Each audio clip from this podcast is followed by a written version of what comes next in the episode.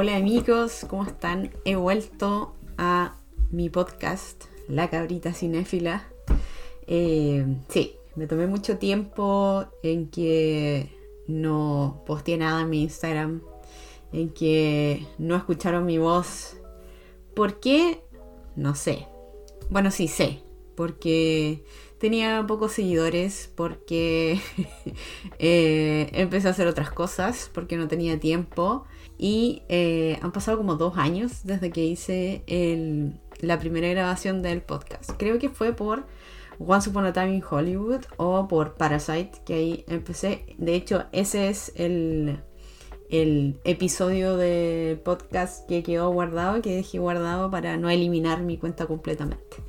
Bueno, pasó la vida, ¿cierto? Pasó la pandemia y, em, como les decía, me puse a hacer otras cosas, ya no trabajaba donde trabajaba, la casa se llenó de personas y tampoco tenía la privacidad para hacer este podcast concentradamente. Así que em, ahora, ¿por qué decidí volver?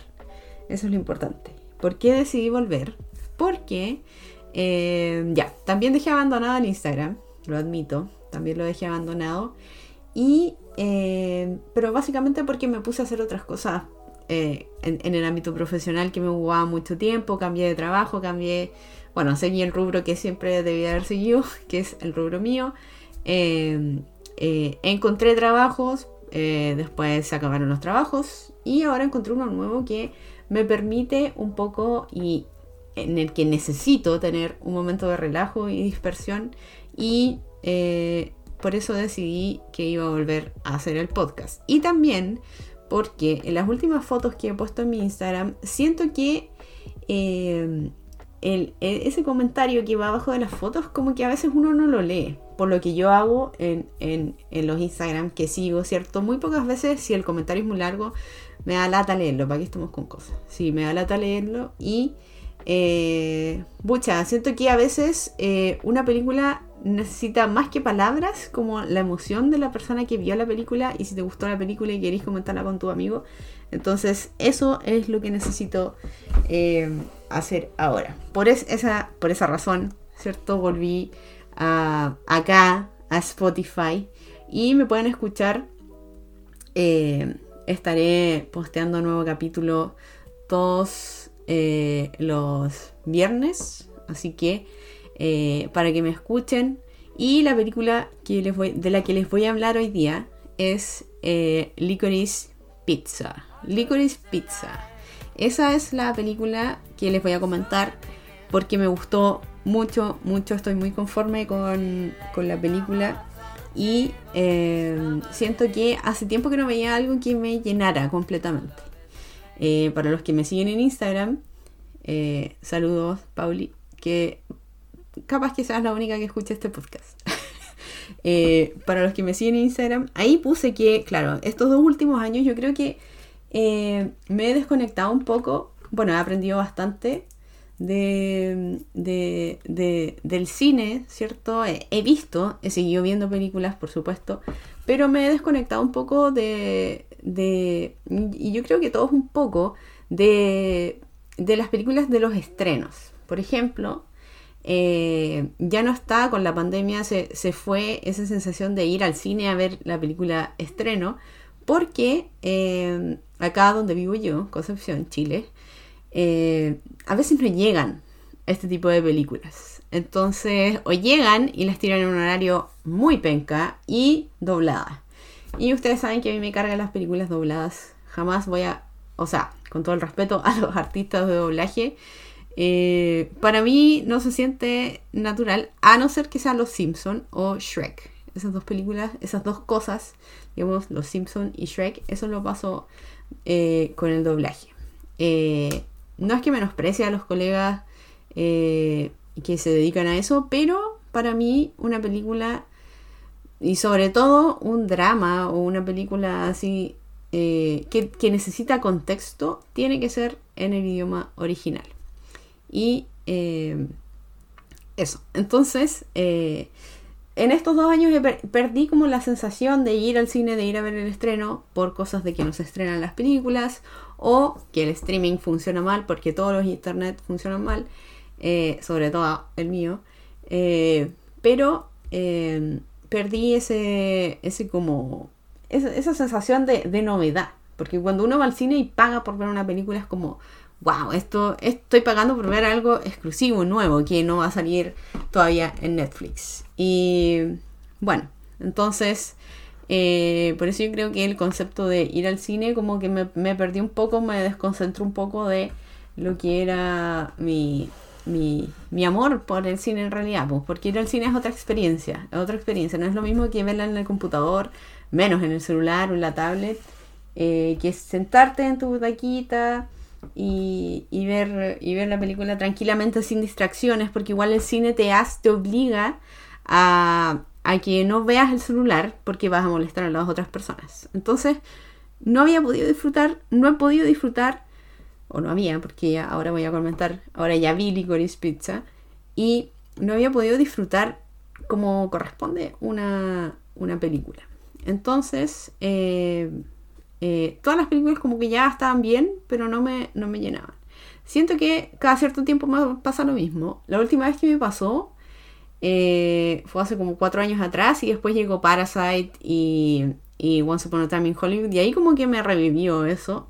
Y siempre hay una película que me revive de, estar durmiendo en el limbo cinéfilo, como les dije ahí en, el, en la publicación de mi Instagram. Cabrita-cinéfila, por si acaso. Entonces, eh, Licorice Pizza es la mejor película que he visto, yo diría, hasta el momento. Sí, porque o las otras o no son mi estilo o no me han gustado lo suficiente. No es que esté diciendo que las otras sean malas. Eh, hay buenos nominados este año. Tenemos, por supuesto, Licorice Pizza está nominada a Mejor Película en los Oscars de este año. Tenemos a Belfast, muy buena. Coda, eh, Don't Look Up, que esa la pueden, sí, esa está en Netflix, la pueden encontrar ahí. Drive My Car, Dune, mm, eh, King Richard, Nightmare Alley de Guillermo del Toro, que Igual está buena, pero mm, puede ser un poquito complicada. Pero igual Guillermo del Toro, o sea, Guillermo del Toro. ¿Qué más? ¿Qué más? No hay nada más que decir. Eh, the Power of the Dog, que también es una de mis favoritas este año. Y eh, West, West Side Story. West Side Story, es decir, Amor sin Barreras, que siempre he encontrado que el título Amor sin Barreras está mejor puesto en español que en inglés, porque en inglés uno tiene que saber contexto de por qué se llama West, West Side Story. Pero en cambio, Amor sin barreras es una traducción tan hermosa de esa película que es digna de llamarla así porque de verdad que el amor era sin barreras. O sea, se enamoraron en cinco segundos y, después no hubo ninguna barrera. literalmente, literalmente. Entonces, eh, que bueno, es una... esta nueva versión de Amor sin barreras que sacó Spielberg. Spielberg, no hay nada más que decir. Eh, yo vi eh, West Side Story, la versión antigua y la versión nueva, y la versión nueva la encontré, pero eh, muy, muy, muy buena que vale la pena. Como que me mantuvo ahí pegada todo el rato y es una buena oportunidad de ver ese tipo de películas cuando hacen los remakes y cuando hacen los remakes bien. Eso es, eso es lo otro si hacen un remake, háganlo bien. Y Spielberg, Bucha que hizo bien su trabajo con eh, West Side Story, la versión de ahora. Así que está, esa está en Disney Plus. Si tienen la oportunidad, véanla. Es musical, así que si no les gustan los musicales, no la vean.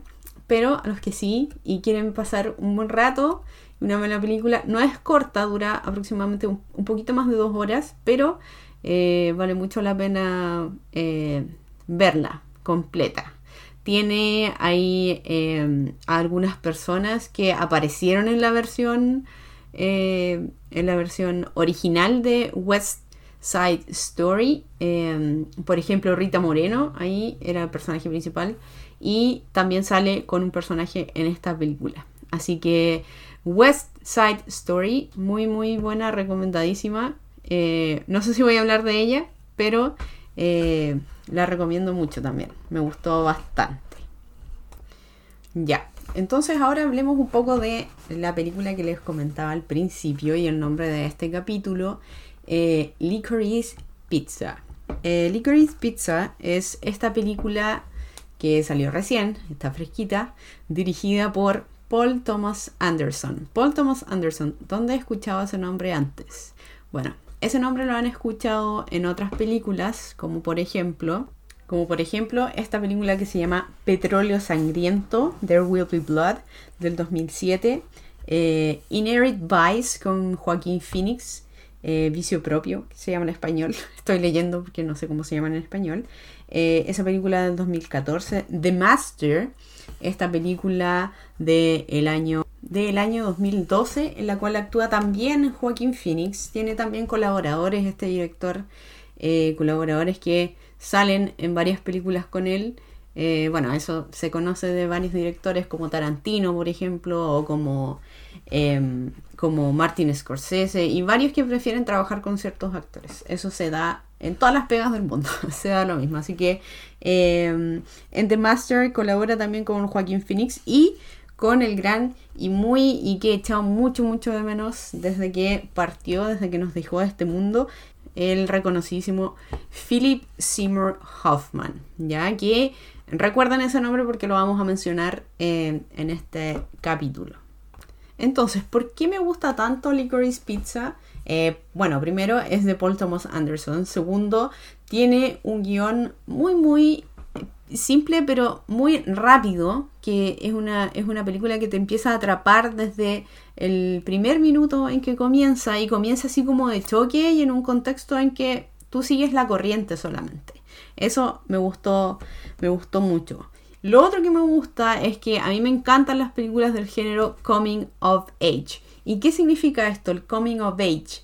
Estas películas que vemos como eh, Ferris Bueller o Stand By Me, por ejemplo. Una de mis favoritas es em, eh, Casi Famosos, Almost Famous, de Cameron Crowe, que igual es ese género Coming of Age. ¿Qué significa el Coming of Age? El Coming of Age es cuando una persona, un, un joven, ¿cierto? 16, 17 años, empieza a vivir ciertas situaciones y eh, en que deja de ser niño y empieza a tener problemas como de adulto. Es como la transición entre ya, eres un niño y eres un adulto. Es como la, las películas de adolescente pueden ser, pero eh, no las definiría así porque las películas de adolescentes son como dramas adolescentes.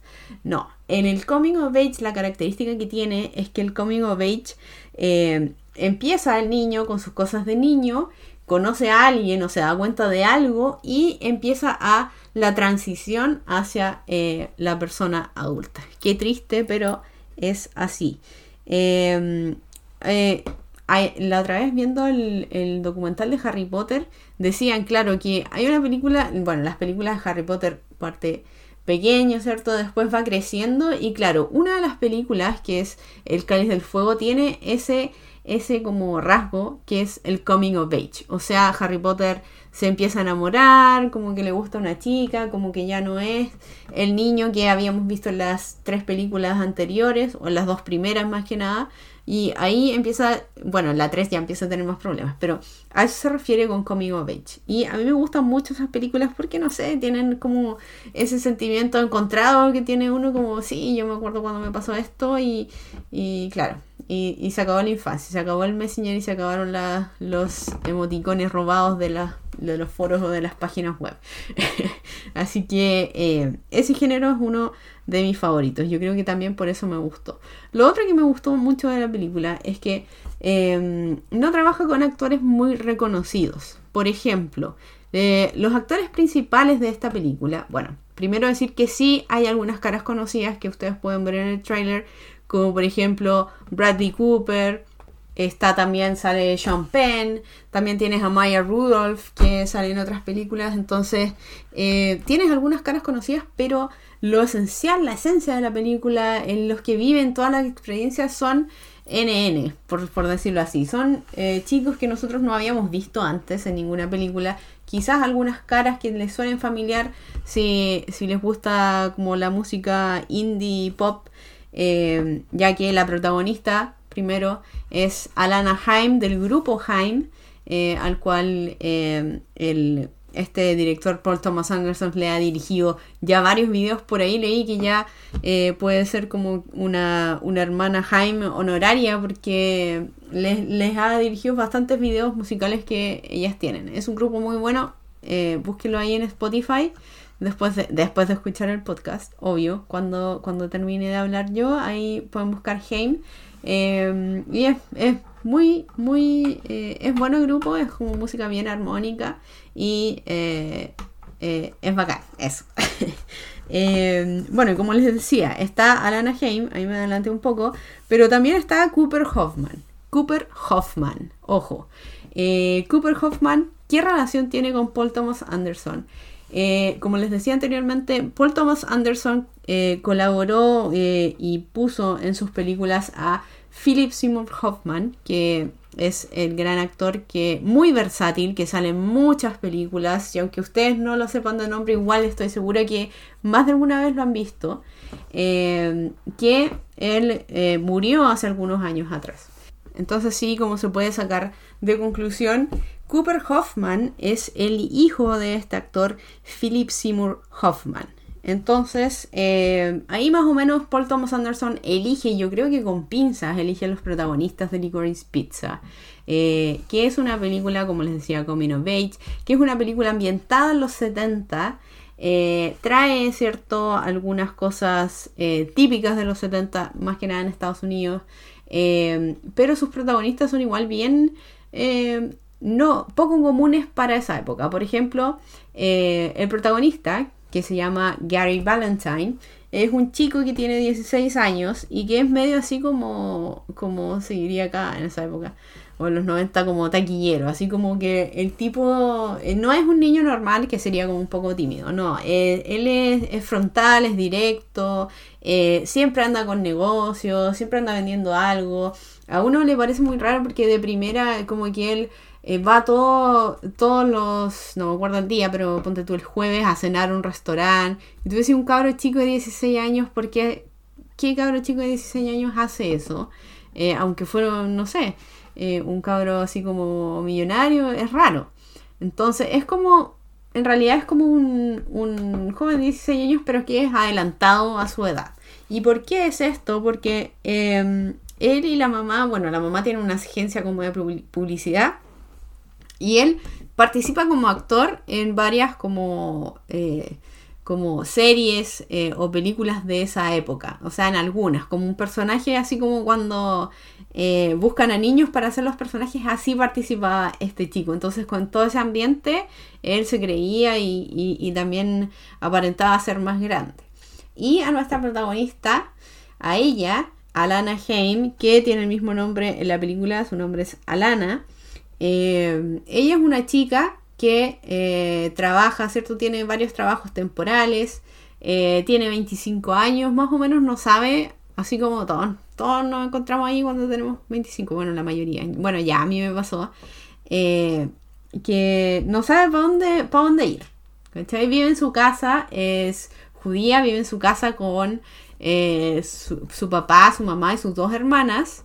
Eh, que a propósito, un dato curioso, las dos hermanas son sus hermanas en la vida real y los dos papás son sus papás en la vida real. O sea, toda esa familia, el Paul Thomas Anderson la agarró y la metió dentro de la película. Ya, hagan, hagan como si estuvieran en su casa, pero en los 70. Entonces, eso, eso igual me pareció como muy gracioso después cuando vi, cuando vi la información en IMDb que, que eh, su familia en la película es su familia real. Entonces, claro, ahí, ahí no tenéis que actuar tanto, como que igual eh, eh, se ahorran eso y pueden ser ellos mismos, eh, casi.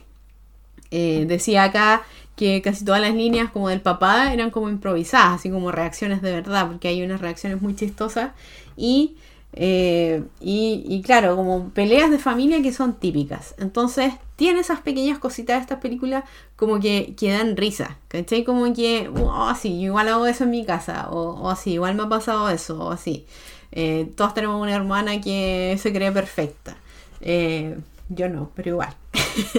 Entonces son, son esas pequeñas cosas. Y te muestran la vida eh, de, estos dos personajes. Que yo diría que, porque leí muchos comentarios que decían, eh, por ejemplo, que, que la diferencia de edad, que eran 10 años, pero yo creo que estos dos personajes estaban mentalmente como en, la misma edad, pero chocaban en, unas cositas pequeñas. Por ejemplo, eh, Alana ya, como es un coming of age, no, solamente, no, es, no tiró solamente al adolescente a que, a que creciera, sino que también a la chica de 21, de, perdón, de 26 años, eh, también ella dice, chuta, ¿qué estoy haciendo con mi vida? ¿Por qué estoy haciendo esto?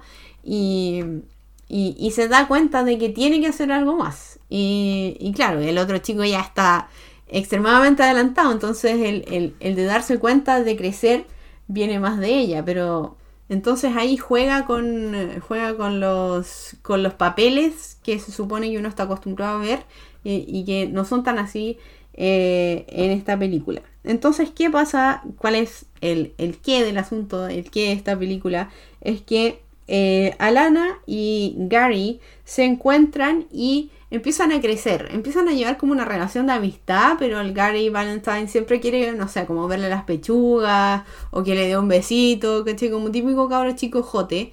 Y a ella como que le gusta andar con Gary porque se siente como que es cool, como que ella le enseña cosas y como que de hecho en un momento le dice yo soy más cool que tú porque porque ella se cree, se siente cool más con un niño más chico que con las personas de su edad. Y ella, eso es la gracia de la película, que ella se, se empieza a cuestionar eh, ahí su, creo que su mejor amiga era su hermana, porque siempre salía hablando con su hermana y le decía, oye, ¿no crees que es raro que yo pase mucho tiempo con Gary y con sus amigos de 15, 16 años?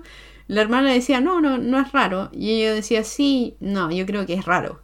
Así como que ella algo le faltaba, como que no le cuadraba estar ahí juntándose con esos chicos, pero igual eh, eh, le gustaba eso, como que le gustaba un poco yo creo eh, ser más cool que Gary, como e, es una relación bastante loca, que empieza como amistad, porque Gary tiene que llevarlo como apoderada como a, un, a un evento que, al que su mamá no puede ir, ¿cierto? Y empieza así como, como amistad, pero después obviamente Gary siempre ahí tirándole las indirectas y ella como que se reía nomás, porque igual le gustaba como esa onda de que Em, de que, oye, eh, soy, soy más cool que este cabro. Y, me gusta como que me mire así hacia arriba.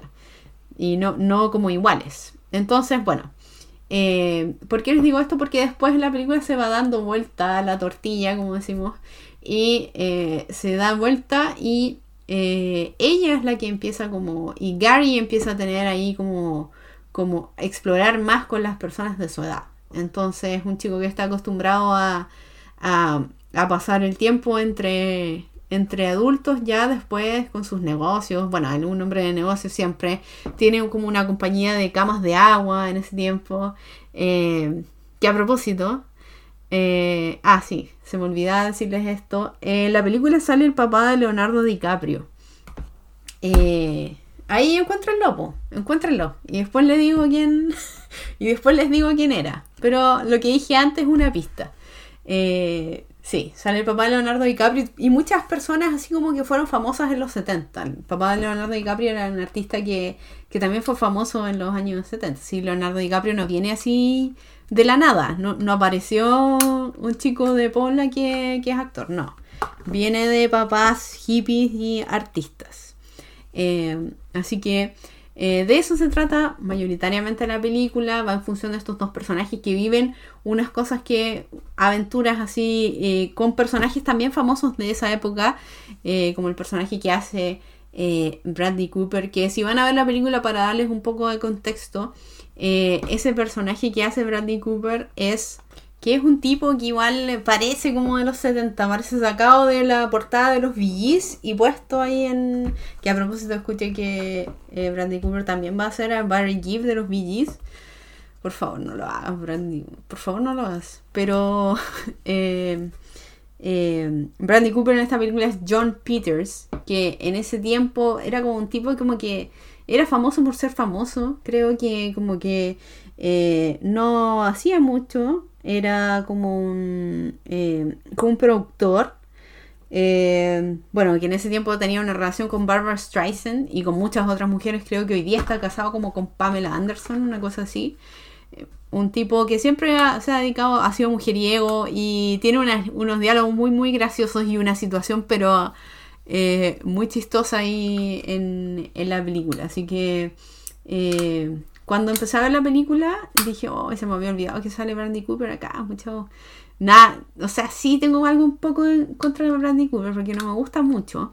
Eh, pero últimamente le han dado buenos papeles, así que podemos dejar pasar lo de eh, A Star is Born. ¿Por qué me cae un poco mal Bradley Cooper? Porque cuando él lanzó A Star is Born, nace una estrella, eh, con Lady Gaga, la película que tiene con Lady Gaga, como que él quería que lo nominaran a todos, creía que la película era muy, oh, muy buena y resulta que, o sea, no es mala, tiene un guion muy más o menos chanta, no, no me gustó mucho porque siento que es muy rápida, quizás falta un poquito ahí de edición o, quizás algunas escenas eh, no se mostraron y faltaron, faltó eso, faltó, me faltó un poco más, más de contexto. Eh, las nadie se dio cuenta porque lo que importaba era que salía Lady Gaga, eh, parece. Eh, pero él, oh, la mejor como que si fuera la mejor película de los tiempos, y sorry amigo, pero es el remake del remake del remake. Esa película ya la hicieron tres veces antes que tú. Y pucha, igual fue un poco.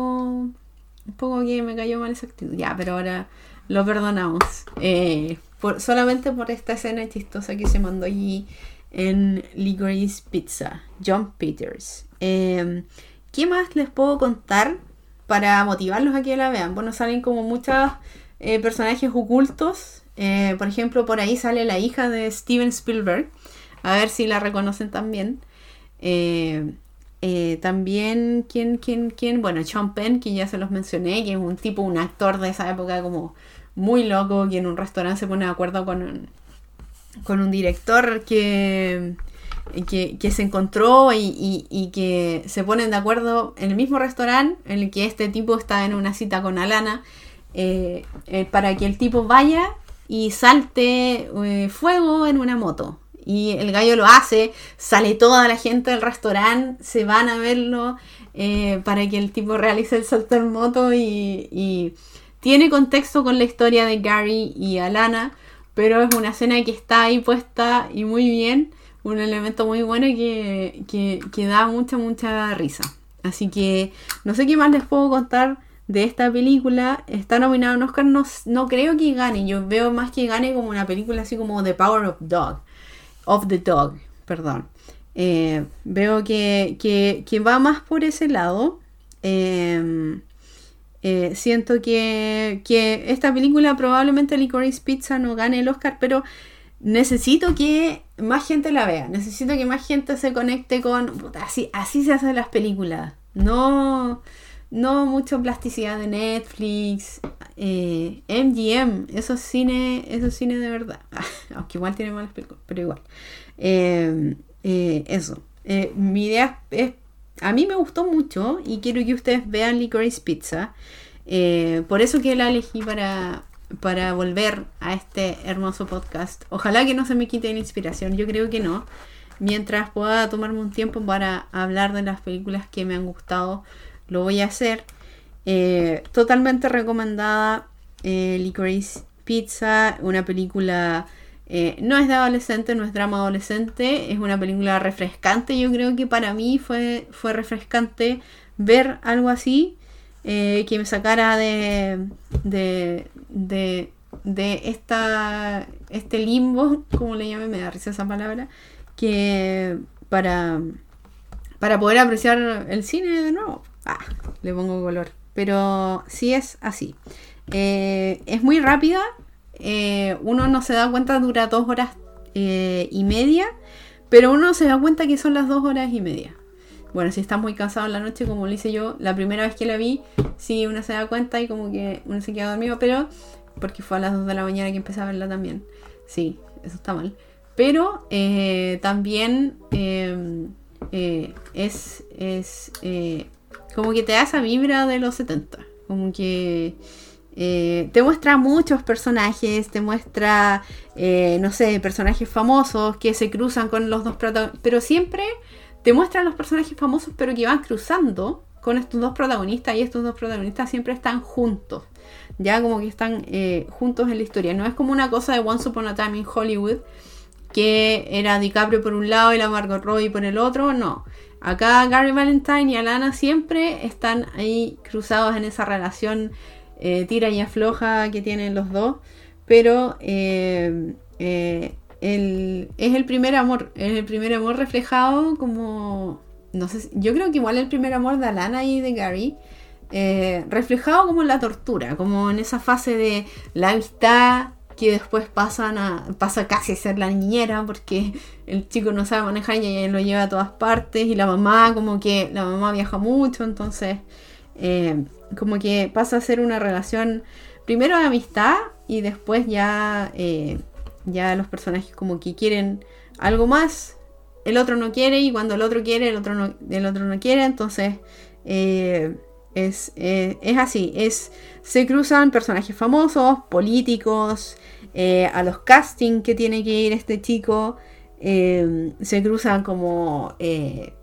traiciones dentro de, de esa amistad entre comillas, eh, que uno sale con otra persona y que el otro dice que no está celoso, pero sí está celoso, que el otro sale con otra persona y el otro sí está celoso y dice que está celoso, entonces eh, también está llena de situaciones muy graciosas eh, y no, en fin, no sé qué más decirle para que la vean, ah, rogarles tampoco, pero encuentro que así se hacen las películas. tiene un 7,5 de un 10 en IMDB y eh, con todas las personas que han visto cine y que no solamente ven cine ocasional, y que he hablado, la han encontrado muy buena, así que se las recomiendo. Entonces, eh, eso solamente el día de hoy, amigos. Que tengan una buena, un buen fin de semana y nos vemos la próxima semana. Adiós.